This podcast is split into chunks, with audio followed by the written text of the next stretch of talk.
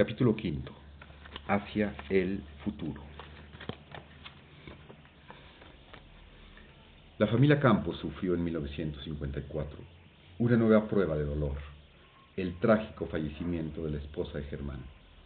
Ambos, a quienes acompañaban dos de sus hijos más pequeños, iban a la ciudad de Cuernavaca en viaje de descanso y placer. Yendo por la autopista que une la capital de la República con aquella población, el coche volcó y la señora falleció instantáneamente. Era el 6 de marzo. En tan infausta ocasión, Raúl demostró nuevamente sus dotes de serenidad y atingencia, así como su profundo conocimiento de las almas y de sus seres queridos en particular, para afrontar las necesidades inmediatas en relación con el accidente, a cada quien se le asignó el lugar y el papel que debía desempeñar, unida la familia entera en la desgracia. Todo se hizo del mejor modo posible, bajo la dirección y autoridad del mayor de los hermanos, quien volvía a asumir en tan penosas circunstancias la jefatura moral de la familia. Poco a poco los ánimos fueron recuperando la serenidad y resignándose ante aquella prueba. La regiedumbre de carácter que los hermanos Campos habían adquirido bajo las normas atinadas de su padre y en la lucha por la vida, sumándose los factores de actividad incesante y de tiempo, contribuyeron a consolar los corazones afectados y a esperar confiados lo que el futuro les reservara. El 27 de julio de ese mismo año, el presidente de la República, don Adolfo Ruiz Cortines, designó a Raúl Campos Domínguez miembro del Consejo de Fomento y Coordinación de la Producción Nacional. Y en el curso del propio año, resultó electo miembro de la Asociación Americana de Ingenieros Mecánicos, ASME, así como vicepresidente de la Cámara Nacional de la Industria del Hierro y del Acero. En 1955, Raúl fue electo presidente de la Cámara Nacional de la Industria del Hierro y del Acero, y en el desempeño de este cargo organizó el primer Congreso Nacional de la Industria Siderúrgica, Tal asamblea se efectuó en la ciudad de Monterrey, Nuevo León, del 23 al 26 de octubre de dicho año. Durante el Congreso fungió como presidente de la mesa directiva, cargo para el que fue unánimemente electo por los congresistas reunidos. En nombre de la Cámara, pronunció el discurso de salutación que se distinguió por su brevedad y sencillez. Manifestó a los industriales reunidos el deseo de que obtuvieran como fruto de, los, de las deliberaciones basadas en la experiencia y los conocimientos técnicos de todos ellos, trabajar en el futuro con la mente fija en un ideal, el engrandecimiento de nuestra patria. En la clausura del Congreso, en nombre de los integrantes de la industria siderúrgica, leyó un mensaje lleno de optimismo y de fe en el futuro industrial y económico del país. México, dijo el ingeniero Campos, es un productor natural de hierro y acero. Tenemos yacimientos de mineral de hierro, lo mismo que de carbón y otros minerales que también reclaman la producción de acero, de suerte que bien podemos pensar que nuestra industria siderúrgica seguirá integrándose y desarrollándose para bien de México y de los mexicanos.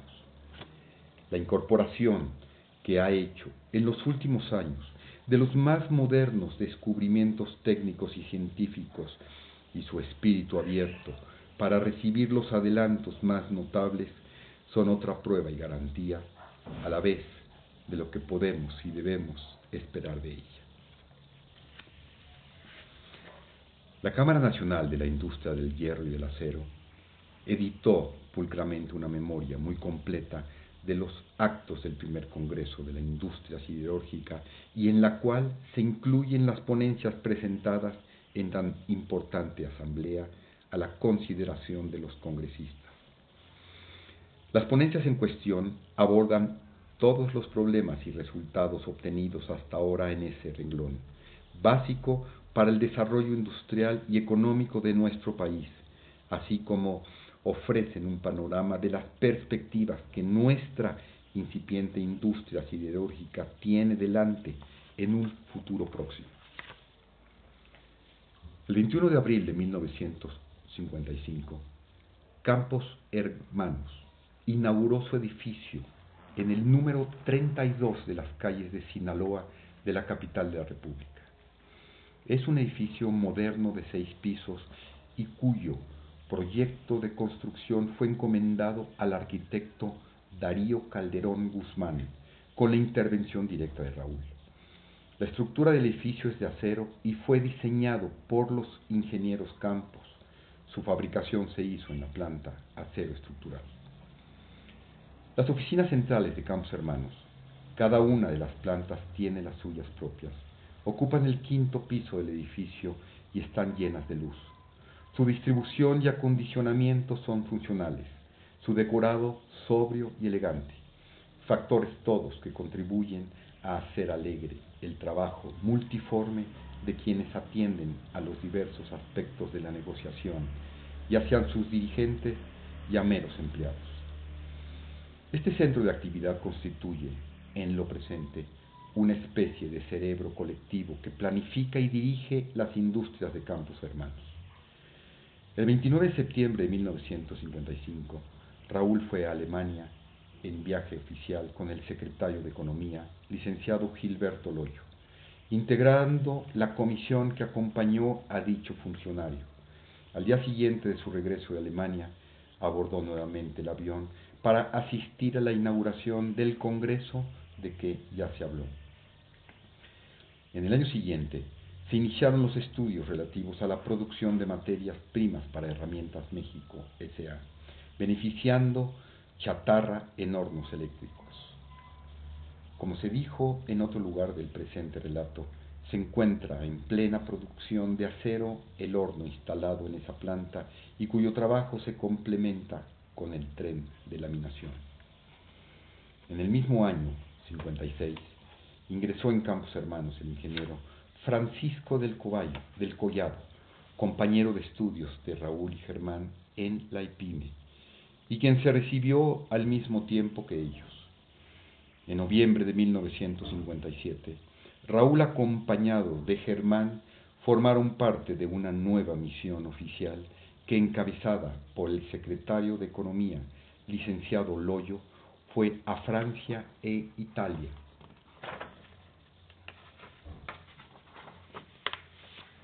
A nuestro juicio, los dos viajes oficiales mencionados revelan algo de singular importancia para las empresas de Campos Hermanos y sus dirigentes.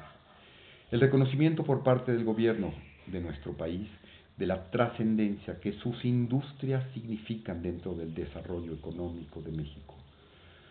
Otro tanto puede decirse respecto a la designación de Raúl hecha por el presidente Ruiz Cortines en 1954 como miembro del Consejo de Fomento y Coordinación de la Producción Nacional.